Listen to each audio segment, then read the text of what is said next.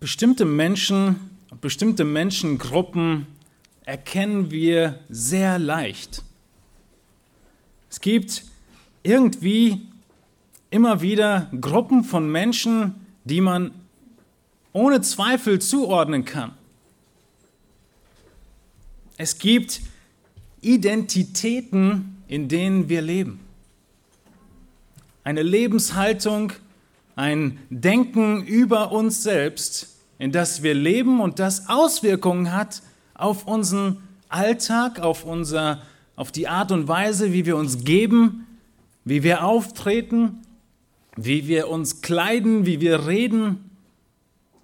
Unsere Identität ist die Grundlage davon, was wir von uns selbst denken. Und das führt dazu, dass wir auf die eine oder andere Art handeln und leben. Die Identität ist auf ganz verschiedene Art und Weise ähm, ausgeprägt oder, oder in verschiedenen Kategorien. Unsere Nationalität gibt uns eine Identität. Man kann teilweise von weitem einen Deutschen erkennen, einen Russen erkennen, einen Amerikaner erkennen, weil er in einer gewissen Identität lebt und es wirkt sich einfach aus auf seine Art und Weise, wie er auftritt. Wir haben Berufsgruppen, die gewisse Identitäten mitbringen. Wir wissen, wie ein Arzt auszusehen hat, wie er sich zu verhalten hat, wie er zu leben hat, ein Polizist, ein Wissenschaftler, manchmal von weitem zu erkennen, an gewissen Charaktereigenschaften, an gewissen Merkmalen, vielleicht sogar an gewissen Frisuren zu erkennen. Sportler, Handwerker, einige Handwerkskammern haben Kleidungskodex, man erkennt sie von weitem. Du weißt im Restaurant, wer der Koch ist. Identitäten sind Grundlagen dafür, wie wir uns verhalten. Und manchmal gibt es sogar ähnliche Identitäten und Verständnisse von Identität zwischen dem Herrchen und dem Hund. Und sie sehen auch ähnlich aus. Der Punkt ist, dass wir nach den Dingen leben, und das ausleben, was wir von uns selbst glauben, wer wir sind. Du hast eine Identität. Du glaubst etwas über dich selbst und danach lebst du.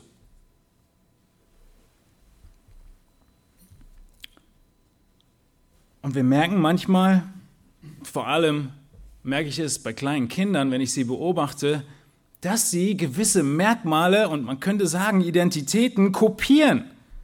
Dass sie andere angucken und auf einmal denkst du, Moment mal, der imitiert gerade jemand anderen. Oder der Zehnjährige tut auf einmal so, als könnte er kein Wort sprechen und gibt nur Säuglingslaute von sich. Offensichtlich denkt er gerade, er sei in einer falschen Identität oder er hat im Moment eine falsche Identität und es hilft nicht wirklich, wenn du ihm sagst, hör auf damit. Natürlich kannst du das tun. Natürlich kannst du gewisse Verhaltensmuster einfach regeln. Aber das Grundlegende dahinter ist, und das habe ich gerade am Wochenende einen Vater zu seinem Sohn sagen hören, du bist nicht der und der. Oder in dem Beispiel des Zehnjährigen, du bist kein Baby. Was passiert hier? Ein Identitätswechsel findet statt. Eine Erinnerung daran, wer du bist, was Auswirkungen hat auf das, wie du handelst. Dein Handeln wird von der Überzeugung deiner Identität gesteuert. Und deshalb ist eine große und wichtige Frage, die du beantworten musst, was ist deine Identität? Wer bist du? Wer sind wir? Und wenn wir das nicht immer und immer wieder vor Augen halten, wer wir sind als Christen, dann driften wir ganz leicht ab und imitieren irgendwelche anderen Dinge um uns herum, anstatt wen? Christus, unsere Identität. Und diese Wahrheit, dass wir in Christus sind und in Christus alles haben, habt ihr mich in den letzten Wochen oft sagen hören in den Auslegungen des Kolosserbriefes. Und wir gehen heute weiter in mehreren Aussagen, einer geballten Ladung von Aussagen, die genau davon spricht, wer wir sind in Christus. Das Konzept an sich ist teilweise wirklich unbegreiflich, dass Christus sagt, wir sind in ihm und er ist in uns. Und der Text heute Morgen, er wird uns hoffentlich ein wenig mehr Aufschluss darüber geben, wer wir sind in Christus. Und wer wir sind als Identität oder wer wir sein müssen, wer wir werden müssen, weil wir in Christus sind. Der Kolosserbrief, er ist voll von Aussagen über Christus und über das in Christus sein. Wir haben in Christus die Vergebung, die Erlösung. In Kolosser 1,14, wir sind, oder in Christus sind alle Dinge geschaffen, uns Menschen eingeschlossen. In Christus war die ganze Fülle der Gottheit. Christus hat in seinem Leib, hat er uns versöhnt. Kolosser 2, Vers 6 haben wir uns vor einigen Wochen erinnert, dass wir in Christus wandeln sollen, leben sollen. Das war der Taufgottesdienst. Dass wir in ihm gegründet sein sollen, gewurzelt sein sollen. Und heute gehen wir weiter in den Versen 10, 11, 12 und 15, wo wir sehen, dass wir in Christus die ganze Fülle der Gottheit haben in Vers 11, dass wir in Christus beschnitten sind. In Vers 15, dass Christus triumphiert hat und wir mit ihm. Und in Vers, ähm, äh, das war der letzte Punkt, in Vers 15. Und dann kommen noch einige mehr Aussagen über Dinge und Aspekte des Gläubigen in Christus. Und die Frage, die heute Morgen noch eine Ebene drüber steht, ist der Aspekt unseres Gottesdienstes. Der eigentliche Teil und der Serie, in der wir uns befinden, sind Warnungen vor einem selbstgewählten Gottesdienst. Wie hat das mit deiner Identität zu tun? Sehr viel. Deine Identität, sie sagt dir oder sie schreibt dir vor oder sie leitet dich dazu, zu einem gewissen Art und Weise, wie du denkst, Gott anzubeten. Und mit Gottesdienst ist nicht unbedingt diese Stunde einmal pro Woche gemeint, das ist es auch. Aber der Gottesdienst, er geht weit darüber hinaus. Wie sieht dein Gottesdienst Tag ein, Tag aus aus? Und es hängt eng damit zusammen, wer du bist in Christus. Und was Christus für dich getan hat. Und wir werden uns einige Punkte anschauen, die uns zeigen werden, dass Christus allgenügsam ist. Und dass wir viele der Dinge, die wir meinen Gottesdienst sind, gar kein Gottesdienst sind. Und andere Dinge, die wir vernachlässigen, der wahre Gottesdienst sind. Das ist der große Kontext, in dem wir uns befinden. Und heute Morgen werden wir uns nur die Aspekte anschauen, welche Identität wir eigentlich haben in Christus. Was er alles getan hat für uns, wenn wir an ihn glauben und in ihm sind. Und es hat Auswirkungen auf deinen Gottesdienst im Alltag, auf deinen Gottesdienst, der seinen Höhepunkt am Sonntag findet, auf deinen Gottesdienst, der sich dann wiederum auf jeden deiner Werktage auswirkt. Und eine Frage, die wir beantworten, ist in diesen Predigtreihen, gefällt dein Gottesdienst dir oder gefällt dein Gottesdienst Gott? Das ist, wovon Paulus spricht in Kolosser 2. Das ist, wohin er führt am Ende unseres Textes, bis wohin ich auch lesen möchte, auch wenn wir ihn heute nicht so weit behandeln werden. Aber das ist der Kern der Aussage. Lebst du ein Leben, das dir gefällt oder das Gott gefällt? Lass uns hineinschauen in Kolosser Kapitel 2 und sehen, was Christus uns für eine neue Identität gegeben hat und wozu sie führen muss. Ich möchte in Kolosser 2 ab Vers 8 beginnen zu lesen. Wir werden uns die Verse 11 bis 15, so Gott will, heute genauer anschauen. Ich lese Kolosser 2, Vers 8 bis zum Ende des Kapitels. Habt Acht, dass euch niemand beraubt durch die Philosophie und leeren Betrug, gemäß der Überlieferung der Menschen, gemäß den Grundsätzen der Welt und nicht Christus gemäß. Denn in ihm wohnt die ganze Fülle der Gottheit leibhaftig. Und ihr seid zur Fülle gebracht in ihm, der das Haupt jeder Herrschaft und Gewalt ist. In ihm seid ihr auch beschnitten mit einer Beschneidung, die nicht von Menschenhand geschehen ist, durch das Ablegen des fleischlichen Leibes der Sünden in der Beschneidung des Christus. Da ihr mit ihm begraben seid in der Taufe, in ihm seid ihr auch mit auferweckt worden durch den Glauben an die Kraftwirkung Gottes, der ihn aus den Toten auferweckt hat. Er hat auch euch, die ihr tot wart in den Übertretungen und dem unbeschnittenen Zustand eures Fleisches, mit ihm lebendig gemacht, indem er euch alle Übertretungen vergab.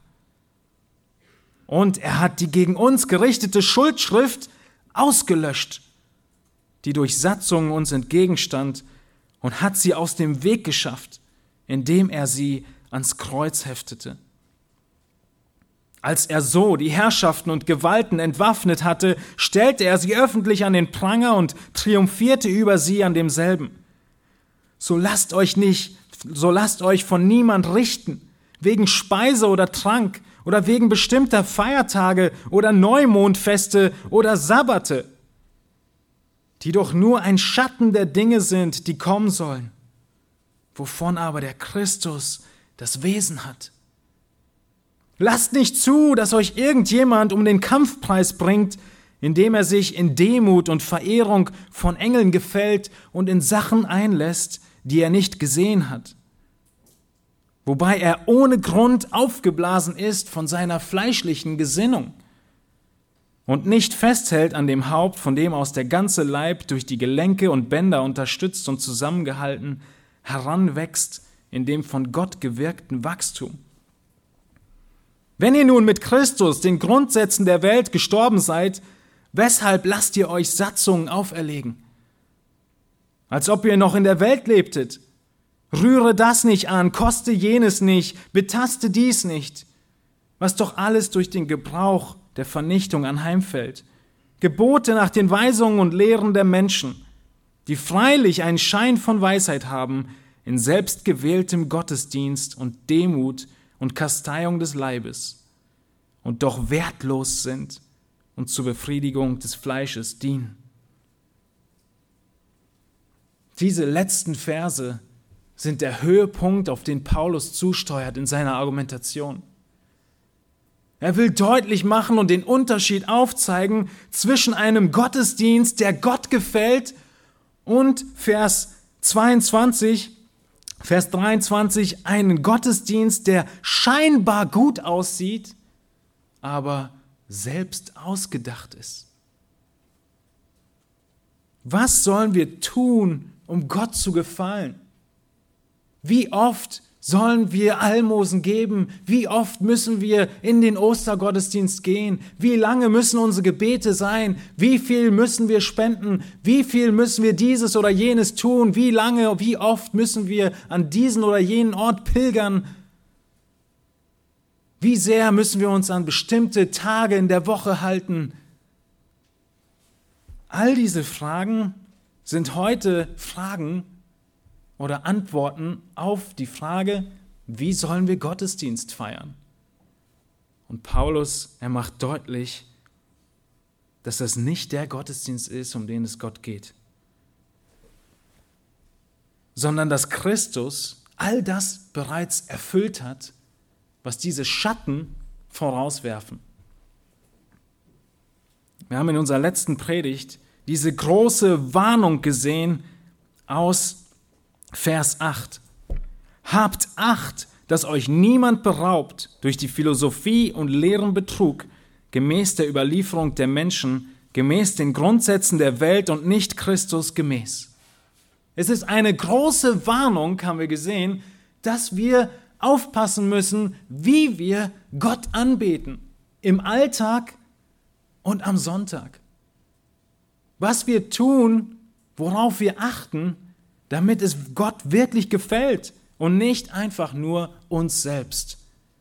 Wie es hier heißt, ein leerer Betrug wäre das.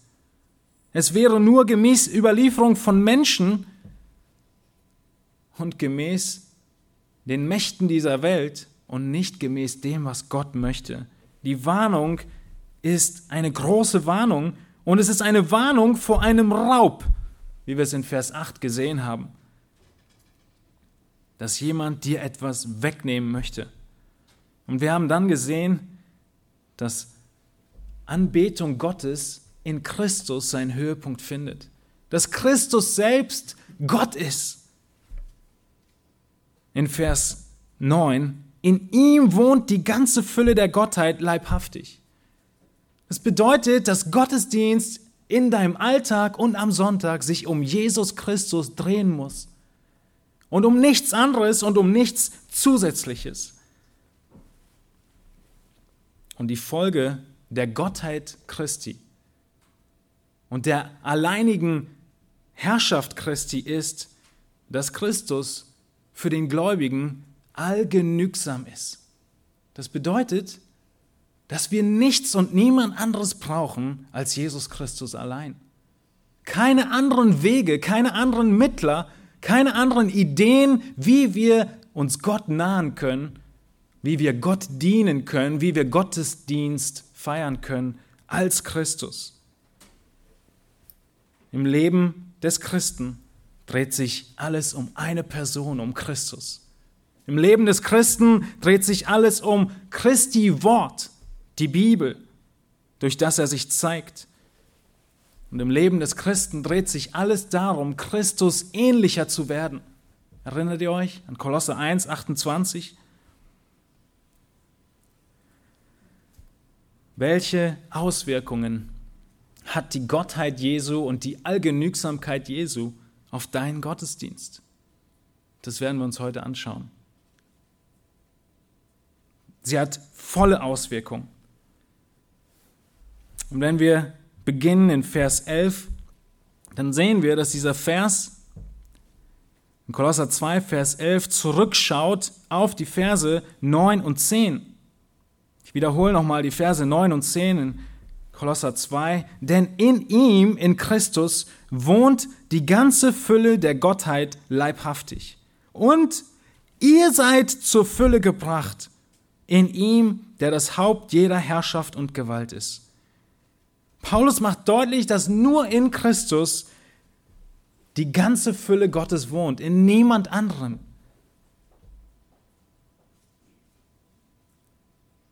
Und dass wir zu dieser Fülle gebracht worden sind, wenn wir an Christus glauben. Und dann kommen die Begründungen. Und das sind die einzelnen Punkte, die ihr auch im Wochenblatt heute seht. Wir sind allein zur Fülle gebracht in Christus.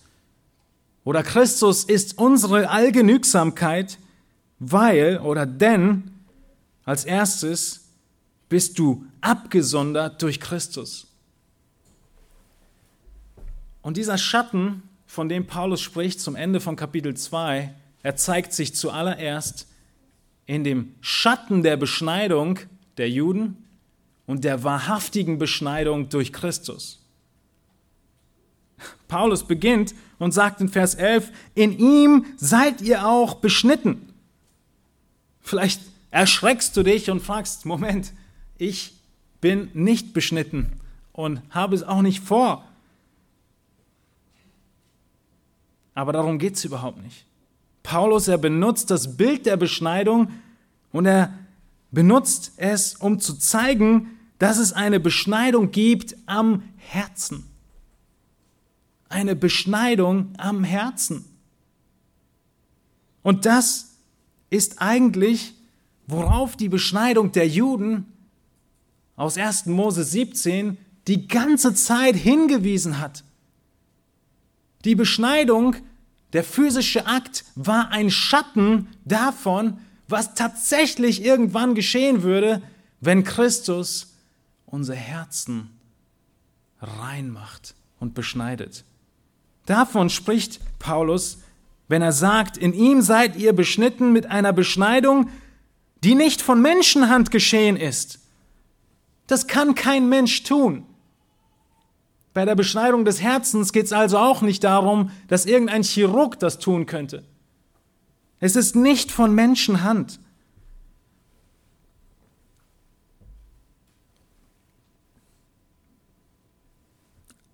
Äh, Jesus benutzt diese Schattenbilder oft und zeigt dann auf, was das wirkliche geistliche Bild dahinter ist. Es ist nicht nur die Beschneidung und die Beschneidung am Herzen, sondern vielleicht erinnern wir uns, dass er den Tempel abreißen wollte, den physischen Tempel, und was machen wollte? Ihn in drei Tagen aufbauen wollte. In welcher Hinsicht? Physisch? Nein, geistlich, in seinem Leib. In 2. Korinther 5 das war Markus 14. In 2. Korinther 5 benutzt er dasselbe Bild für ein Haus.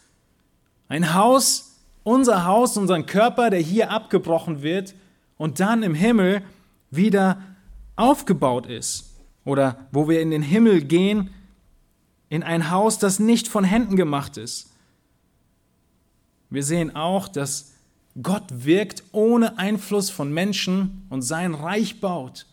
Wenn wir uns an die Statue in Daniel 2 erinnern, die Statue mit verschiedenen ähm, Materialien und als allerletztes kommt welches Reich? Ein Stein reißt sich los ohne Zutun von Menschenhand. Ein geistliches Reich wird aufgebaut, nicht ein physisches. Das Konzept ist nicht neu. Das Alte Testament zeigt uns physische Dinge als ein Schatten zu dem, was wirklich kommen soll. Und so ist es mit der Beschneidung. Und das ist kein neues Konzept, auch nicht im Alten Testament. In Jeremia 4, Vers 4 ruft Jeremia schon auf, beschneidet euch für den Herrn, wie? Beseitigt die Vorhaut eurer Herzen. Ein Aufruf, der unmöglich ist zu tun. Ein Aufruf, dass Gott etwas tun muss. Dass Gott uns absondern muss und uns retten muss. Sogar in 5. Mose 30 sehen wir schon, wie Mose selbst nach vorne schaut und sagt in 5. Mose 30, Vers 6, und der Herr, dein Gott, wird dein Herz und das Herz deiner Nachkommen beschneiden. Was wird dann passieren? Wie wird das sichtbar? Dass du den Herrn, dein Gott, liebst von ganzem Herzen und von ganzer Seele, damit du lebst. Unsere Identität ist nicht sichtbar in einem physischen Akt einer Beschneidung sondern sie ist viel größer. In allen Aspekten, über die wir sprechen im Kolosserbrief, zeigen wir auf, zeigt Paulus auf, dass Christus viel größer und herrlicher ist als alles, was je gewesen ist. Und genau dasselbe trifft auf die Beschneidung zu. Du brauchst dir nicht Sorgen machen, dass du vielleicht mit der Beschneidung Gott ein wenig näher kommst. Oder irgendwelchen anderen parallelen, ähnlichen Dingen, an deinem Körper. Wie es weiter zum Ende des Kapitels 2 auch heißt. Taste dieses nicht an, taste jenes nicht an. Darum geht es nicht, sondern was Christus bereits getan hat in deinem Leben, ist etwas viel Größeres.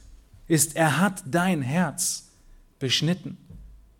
Wenn du an Christus glaubst, dann hat er dich fähig gemacht, das ist die Beschneidung, dich fähig gemacht, ihm gehorsam zu sein. Und nicht nur fähig gemacht, er selbst wird dafür sorgen, dass du im Gehorsam lebst, der große Unterschied zum Volk Gottes und zum alten Bund und zum neuen Bund, den wir in Christus feiern. Und Paulus, er benutzt dieses Bild der Beschneidung, er greift es auf, weil es offensichtlich die Irrlehre gab, die falsche Lehre in Kolosse und der Umgebung, dass das etwas wäre, was man tun müsste, um Gott zu dienen. Gottesdienst zu feiern. Und Paulus sagt, nein, was Christus getan hat, ist bereits viel, viel größer.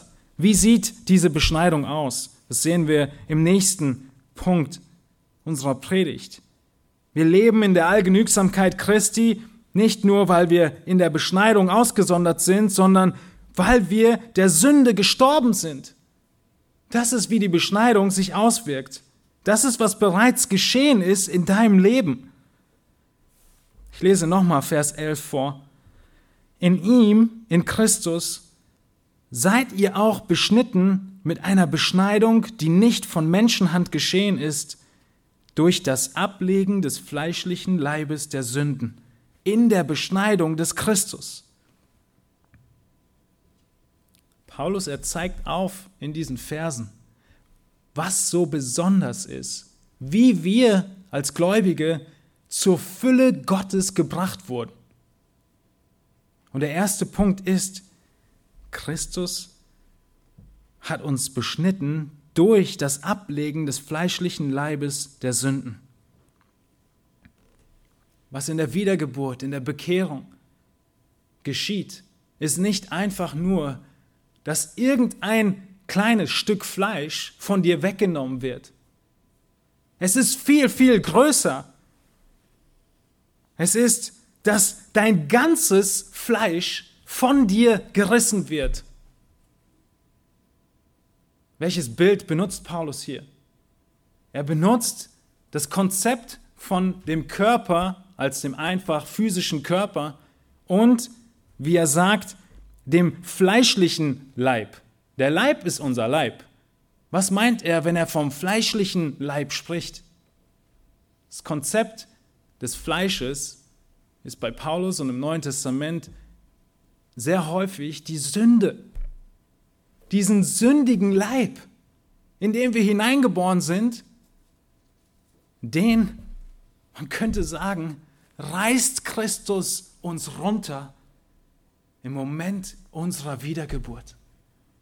Es ist nicht nur ein kleines Kennzeichen unserer Zugehörigkeit zu Christus, sondern es ist viel mehr, was bereits geschehen ist.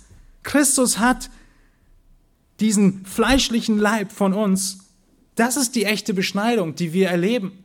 Und wenn du noch nicht zu Gott gehörst und an Christus glaubst, was du erleben kannst, dass du befreit wirst von der Sklaverei der Sünde,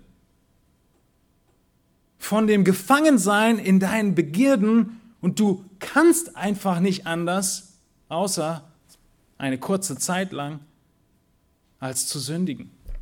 Davon brauchst du Befreiung, das ist dein fleischlicher Leib, den er ablegt. Und das ist nicht, was eine Menschenhand tut. Das bist nicht du gewesen. Du konntest es niemals. Es ist alles im Passiv geschrieben. Es ist das, was Gott getan hat. Er hat dich befreit von der Sklaverei der Sünde. Das ist das Konzept der Beschneidung, der Beschneidung am Herzen. Unsere ganze sündige Natur wurde weggerissen in Christus.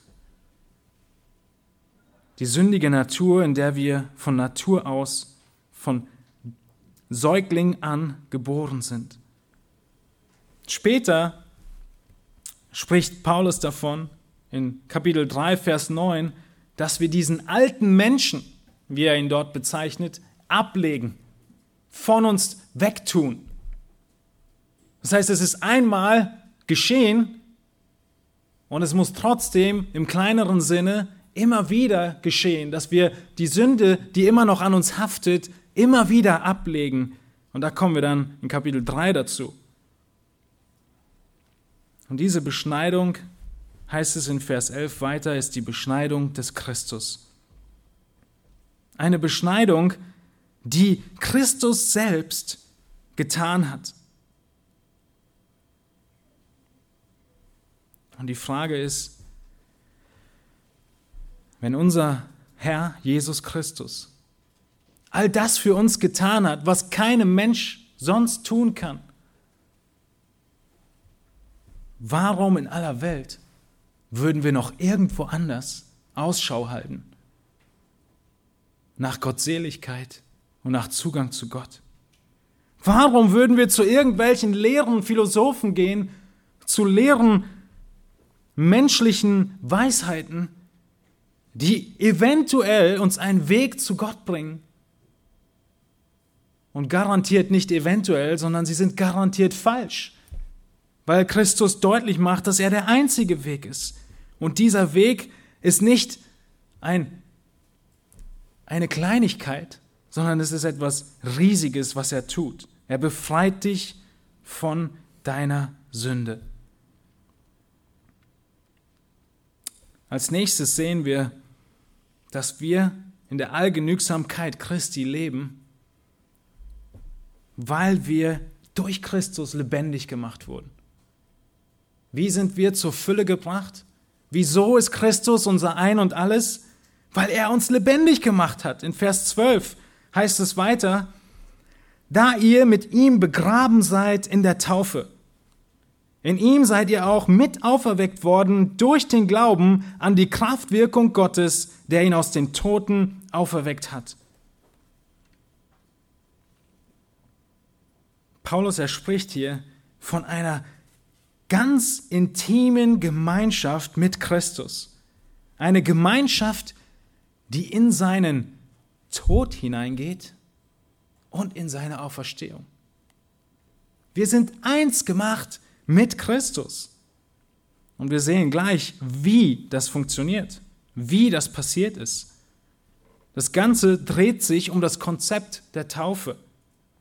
Paulus sagt, da ihr mit ihm mit Christus begraben seid in der Taufe.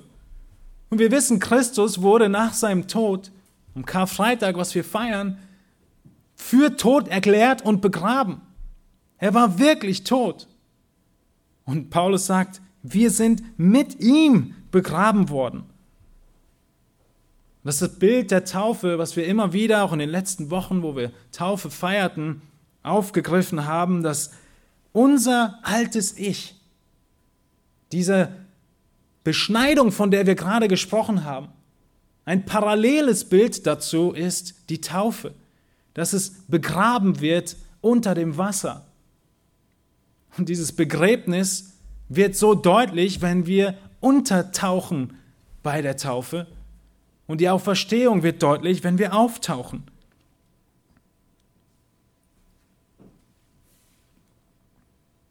Und in diesem haben wir, sagt Paulus, Gemeinschaft mit Gott. Wir sind vereint mit der ganzen Fülle Gottes. Erinnert euch immer wieder an Vers 10. Ihr seid zur Fülle gebracht in ihm.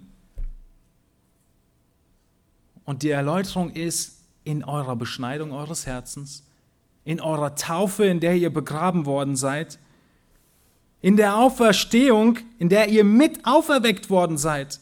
Paulus, er spricht von einer Gegenwart, nicht von der Auferweckung, die geschehen wird, wenn er wiederkommt. Davon spricht er an einer anderen Stelle im Kolosserbrief noch. Er sieht es als einen Gegenwartsaspekt an, dass wir leben. Und es ist, geht Hand in Hand mit dem Konzept der Beschneidung. Die Beschneidung ist nicht nur das, der sündige Leib weg ist, sondern sie ist, dass Gott uns in die Herzen eine neue Eigenschaft hineinpflanzt, implantiert. Und diese Eigenschaft hat den Wunsch, ihm wohl zu gefallen. Und deshalb sind wir jetzt schon auferstanden. Wir haben neues Leben in uns. Wir sind nicht einfach nur so zwischen Tod und Auferstehung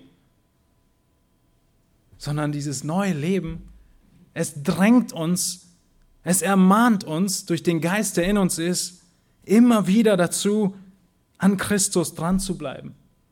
Niemand und nichts anderes auf der Welt kann das tun.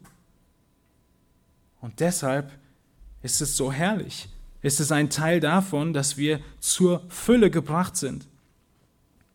Und weil wir schon auferweckt worden sind, weil Gott uns dieses Verlangen gegeben hat, ihm gehorsam zu leben, deshalb kann Paulus in Kolosser 3, Vers 1 schreiben, wenn ihr nun mit Christus auferweckt worden seid, so sucht das, was droben ist, wo der Christus ist, sitzend zur Rechten Gottes.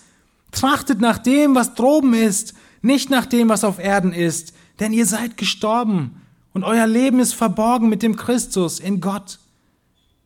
Und dann in Vers 5, tötet daher eure Glieder, die auf Erden sind. Unzucht, Unreinheit, Leidenschaft, böse Lust und die Habsucht, die Götzendienst ist.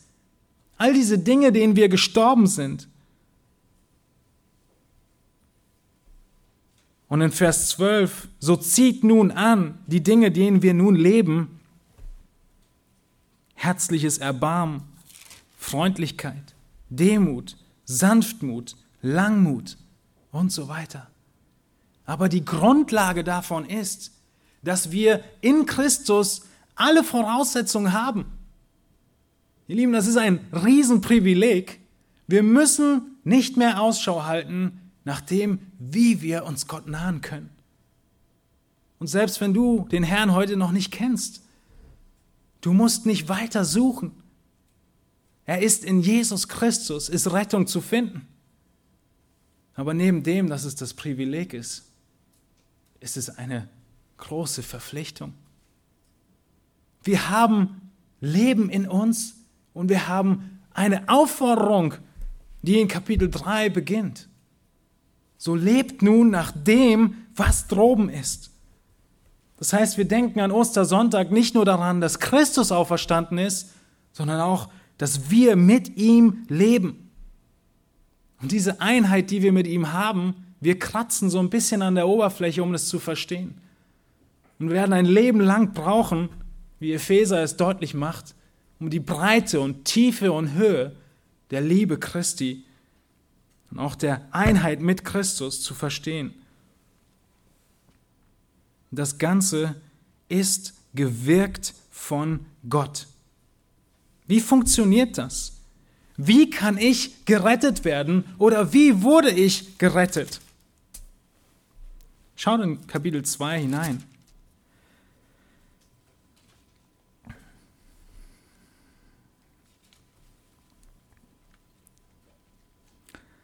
In Vers 12 sind wir. In ihm seid ihr mit auferweckt worden. Wie? Die Erklärung kommt. Durch den Glauben an die Kraftwirkung Gottes, der ihn, Christus, aus den Toten auferweckt hat. Wessen Kraftwirkung? Gottes Kraft. Was tun wir? Wir glauben der Kraft Gottes. Wir glauben der Kraft Gottes, dass sie unsere Sünden von, davonträgt in Christus. Du musst an Jesus Christus glauben, dass er stellvertretend für dich gestorben ist, obwohl du tot warst in den Übertretungen. Der Anfang von Vers 13. Er hat auch euch, die ihr tot wart in den Übertretungen, und dem unbeschnittenen Zustand eures Fleisches mit ihm lebendig gemacht. Es ist Gott, der es tut. Du bist tot in Übertretung. Einerseits Übertretung, wie Römer uns deutlich macht, die wir getan haben in Adam.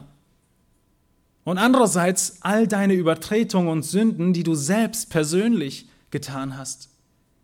In diesen Übertretungen bist du tot und vollkommen unfähig, dich selbst zu retten. Du bist in einem Dilemma und kommst nicht raus.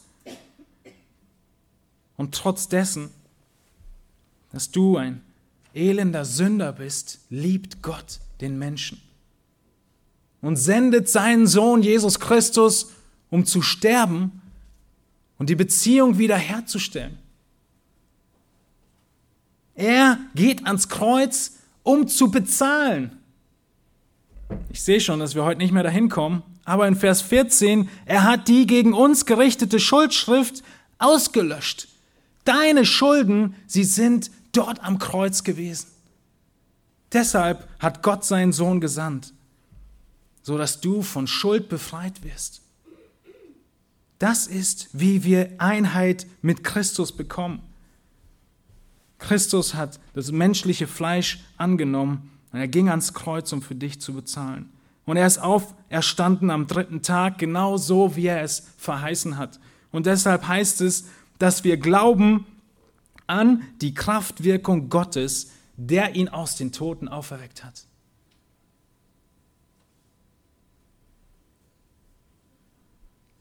Durch den Glauben werden wir gerettet. Durch den Glauben sind wir Teil an Christus, haben wir Teil an Christus. Durch den Glauben an diese Auferstehung Christi kannst du gerettet werden. Oder bist du gerettet worden? Durch den Glauben geschieht diese Beschneidung, dieses Loslösen des sündigen Leibes und das Annehmen des neuen Herzens.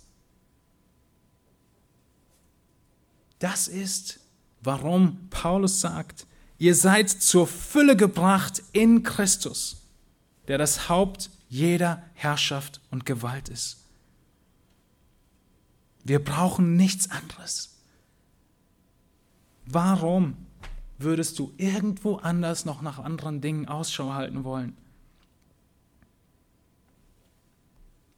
Wir sehen in den Versen 13 und 14, wie Paulus weitergeht und sagt, die Allgenügsamkeit Christi, sie wird wirksam in dir, denn dir ist vergeben worden durch Christi Tod. Christus, er wird hier gezeigt als der Einzige, der dir geistliches Leben geben kann. Es gibt niemand anderen. Es gibt keinen anderen Weg. Und deshalb schreibt er, er, Christus, hat auch euch, die ihr tot wart in den Übertretungen und im unbeschnittenen Zustand eures Fleisches, mit ihm lebendig gemacht, indem er euch alle Übertretungen vergab. Wir haben schon über die ersten Aussagen gesprochen über den Tod, in dem wir gewesen sind, über die Übertretungen, die wir begangen haben. In dem unbeschnittenen Zustand des Fleisches, schreibt Paulus. Was meint er damit? Er meint damit die Skla Versklavung, die du hast, von Mutterleib an, unter die Sünde. Die Unbeschnittenen wurden immer die genannt, die keinen Anteil hatten am Volk Gottes. Und unser Zustand er war unbeschnitten. Vielleicht ist es immer noch dein Zustand. Geistlich tot. Das ist dasselbe, was Paulus in Epheser 2, Vers 1 beschreibt. Und das Unglaubliche, was jetzt kommt, ist, dass trotz all dem, trotz unserem Zustand, Gott etwas für dich getan hat. Er hat euch, die ihr tot wart in Übertretung mit dem unbestimmten Zustand eures Fleisches, mit ihm lebendig gemacht. Mit Christus lebendig gemacht. Gottes Kraft hat nicht nur Christus lebendig gemacht, sondern uns lebendig gemacht. Und wie hat er das getan? Indem er die einzige und große Not, die jeder einzelne Mensch auf Erden hat, indem er dafür Fürsorge getragen hat, indem er euch alle Übertretungen vergab. Paulus, er benutzt dasselbe Bild, dieses lebendig gemacht werden in Kolosse 1, 21 bis 23, wo er schreibt, auch euch, die ihr einst entfremdet und feindlich gesinnt wart in den bösen Werken, hat er jetzt versöhnt in dem Leib seines Fleisches, Christi, durch den Tod, um euch heilig und tadellos und unverklagbar darzustellen. Gott allein kann geistliches Leben schenken. Wir sind lebendig gemacht durch Christi Tod. Paulus er nennt uns drei Beschreibungen von dieser Vergebung. Vielleicht fragt ihr dich manchmal oder hört manchmal Leute reden, was das Allerwichtigste ist, was du bräuchtest, um glücklich zu werden. Vielleicht ist deine Antwort Geld. Vielleicht eine andere Wohnung, vielleicht ein anderes Auto, eine andere Arbeitsstelle, einen anderen Chef. Irgendwelche Dinge, die du bräuchtest. Merkt ihr, wie das im Gegensatz dazu steht, was wir die ganze Zeit lesen? Dass wir alles in Christus haben? Und wir sehen hier, was diese eine große Not ist, die erfüllt werden muss, die beantwortet werden muss, damit der Rest beantwortet ist. Und es ist die Vergebung der Sünden. Und deshalb baut Paulus sie so weit aus und erläutert die Vergebung. Wir haben gelesen, indem er euch alle Vergebungen vergab. Paulus spricht von einem Schuldschein, der ausgelöscht wird, der vernichtet wird, sodass die Schuld nicht mehr da ist. Und du kannst nur neues Leben haben, weil deine Sünden, die dich von Gott trennen, vergeben sind. Es ist das A und O, was du nötig hast in diesem Leben. Vergebung deiner Schuld von Gott. Und genau das tat Gott. Genau das hat Christus am Kreuz bewirkt. Er hat die Vergehungen, die Übertretungen vergeben in Vers 13. Und wie hat er das gemacht in Vers 14? Und er hat die gegen uns gerichtete Schuldschrift ausgelöscht, die durch Satzung uns entgegenstand, und hat sie ans, aus dem Weg geschafft, indem er sie ans Kreuz heftete eine Schuldschrift von dir. Eine Schuldschrift war damals sehr üblich. Eine Schuldschrift hast du selbst geschrieben als Schuldner und sie dann deinem Leier übergeben. Nicht nur unterschrieben, du hast sie in aller Regel selbst geschrieben. Und diese deine Schuldschrift vor Gott, sie wurde ausgelöscht. Sie wurde einfach vernichtet. Diese Schuldschrift, sie stand die ganze Zeit gegen dich. Paulus sagt, die in Satzungen gegen uns stand. Und er benutzt hier eine Zeitform, die ausdrückt, dass sie das äh, die ganze Zeit über gegen dich war. Du hast die ganze Zeit, wie wir gerade in Kapitel 1, Vers 23, Vers 21 gelesen haben, die ganze Zeit warst du in Rebellion gegen Gott oder bist es heute noch? Und sie steht dir entgegen, diese Schuldschrift, und sie wartet nur auf den Tag des Gerichts, an dem Gericht geübt wird.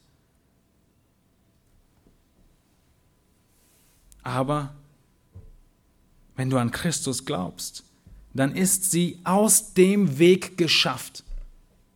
Und auch hier benutzt Paulus diese besondere Zeitform, ganz anders wie im Rest seines ganzen Abschnitts, um deutlich zu machen, dass sie ein für allemal aus dem Weg ist. Dein Schuldschein vor Gott ausgelöscht. Ist das nicht wunderbar, wenn das möglich werden könnte? Und es ist es in Christus und in seinem Tod. Genau das hat er gemacht. Ausgelöscht, aus dem Weg geschafft. Wie hat er das gemacht? Indem er sie ans Kreuz heftete. Gott nimmt deinen Schuldschein und er heftet ihn ans Kreuz. Erinnert ihr euch, was man oben ans Kreuz genagelt hat? Der Urteilsspruch, die Schuldschrift. Wofür hängt diese Person am Kreuz? Das sollen alle Leute sehen, wenn sie dran vorbeigehen als eine große Warnung, wenn du das tust, was da oben steht, wird das passieren mit dir. Du wirst ans Kreuz genagelt. Deine Schuldschrift hing dort am Kreuz.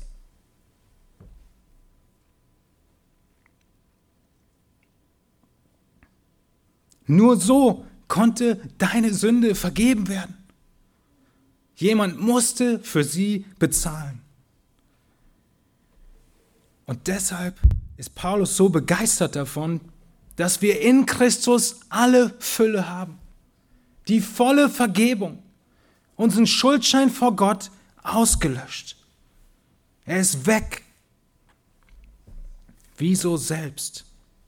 Wieso sonst würdest du irgendwo anders hingehen und danach suchen, wie du Gott gefallen könntest? Und Paulus geht weiter und erläutert einmal mehr, dass Christus die Autoritäten entwaffnet hat, den Satan bloßgestellt hat, wie er es am Kreuz getan hat, wie am Kreuz jeder, der am Kreuz hängt, bloßgestellt wird. Es ist Teil der Strafe, dass alle dran vorbeigehen und sehen und ihn auslachen. Und der Teufel dachte, er tut es mit Christus. Und was hat Christus getan? In Vers 15, Christus hat die Herrschaften und Gewalten, wir haben sie in Vers 10 schon gesehen, wenn ihr euch erinnert, es sind die Dämonen, die Diener Satans, die Herrschaften und Gewalten hat Christus entwaffnet. Und er stellte sie öffentlich an den Pranger und triumphierte über sie an demselben. Hier wird ein Bild gebraucht, was damals sehr gängig war im Kriegszug. Du bist als Feldherr siegreich aus dem Krieg hervorgegangen und was hast du gemacht? Du hast deinen Feind genommen, hast ihn gefesselt und hast ihn in deine Stadt gebracht. Du hast ihn auf den Stadtplatz, auf den Marktplatz geführt, deinen Feind gefesselt und hast genau das gemacht, an den Pranger gestellt und triumphiert. Das hat Christus mit deinem Widersacher getan. Ein für allemal erledigt. Entwaffnet. Keine Waffen mehr. Er hat keine Macht mehr. Christus hat triumphiert über den Mächten. All das hat Christus für uns getan. Er hat uns lebend gemacht, Leben gegeben. Er hat uns vergeben. Er hat uns gerettet. Er hat unseren Feind für uns besiegt. Er hat den besiegt, gegen den wir keine Kraft hätten. Er hat unsere Schuld bezahlt. Er hat unseren Schuldschein vernichtet. Und all das hat Gott durch Jesus Christus getan.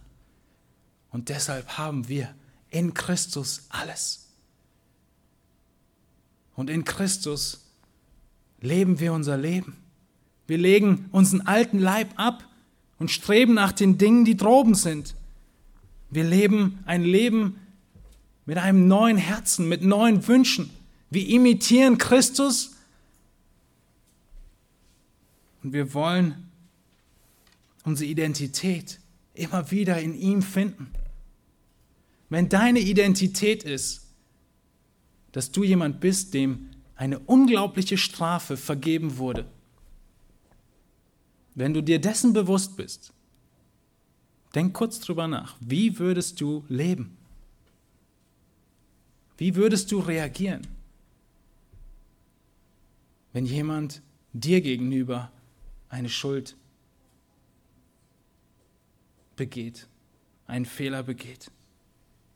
Wie würdest du leben, im nächsten Missverständnis in deiner Familie?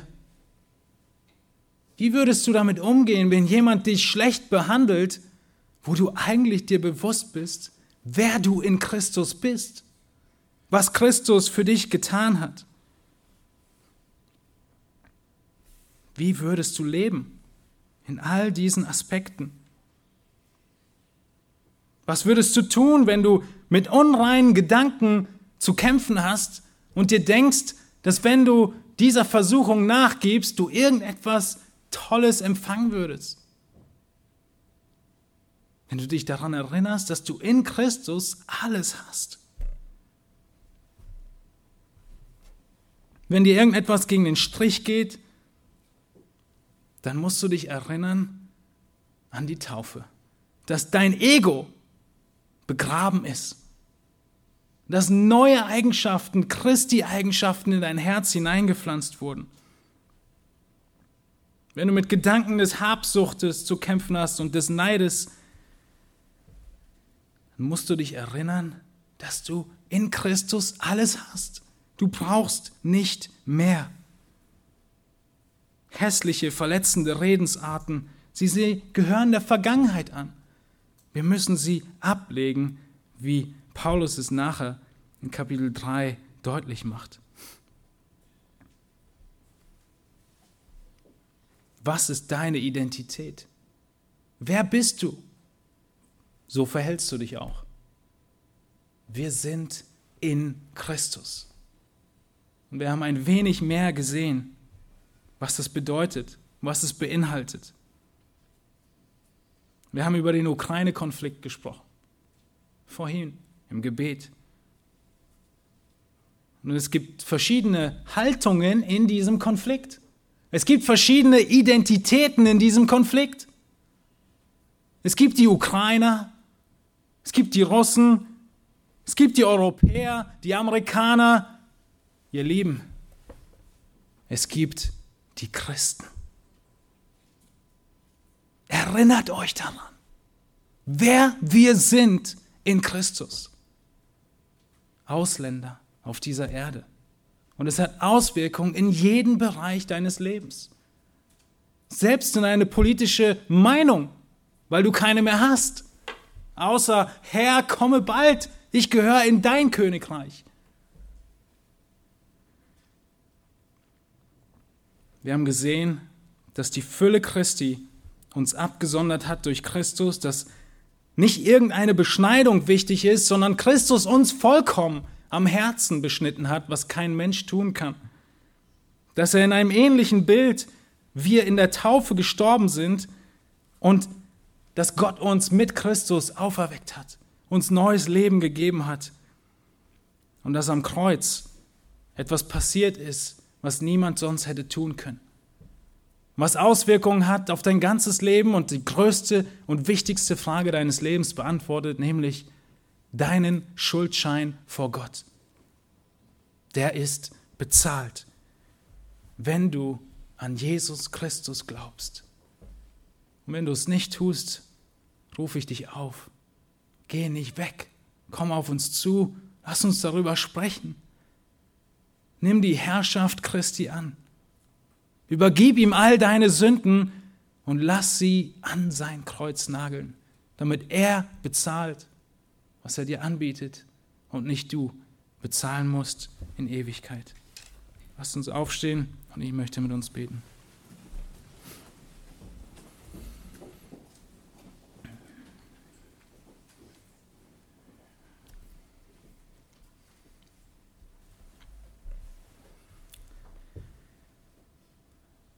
O oh, Jesus Christus, wir haben alles in dir. Wir haben alles in dir, was wir brauchen. Herr, du vergibst uns unsere Schuld. Du wurdest Mensch, um das eine einzige und größte Problem zu lösen, dass wir nicht dich, unseren Gott und Schöpfer, angebetet haben, sondern uns selbst. Herr Jesus Christus, wir danken dir dafür dass alle Fülle Gottes in dir ist und dass du uns zur Fülle gebracht hast, dass wir nichts anderes brauchen für dieses großartige Privileg, was wir haben dürfen und leben dürfen. Herr, wir beten, dass du vergibst, wo wir diesem eigentlich beschnittenen fleischlichen Leib immer noch nachgeben. Herr, wo wir uns danach zurück erinnern und das tun, was wir eigentlich nicht mehr tun, was eigentlich begraben ist, was eigentlich tot ist und vergessen, dass wir leben. Hilf uns, Herr, diese Identität, die wir gesehen haben, in Erinnerung zu halten. Wenn wir nach Hause gehen, wenn wir morgen in die Arbeitswoche gehen, hilf uns zu leben, Herr Jesus Christus, wie du gelebt hast. weil du in uns lebst, weil wir in dir sind. Schenk, dass wir viel darüber nachdenken und dass du dieses dein Wort gebrauchst, beten wir durch den Heiligen Geist, dass er es anwendet und zur Wirksamkeit bringt in unserem Leben und in unserem Alltag, sodass wir mehr und mehr dir, Jesus Christus, ähnlich werden. In Jesu Namen. Amen.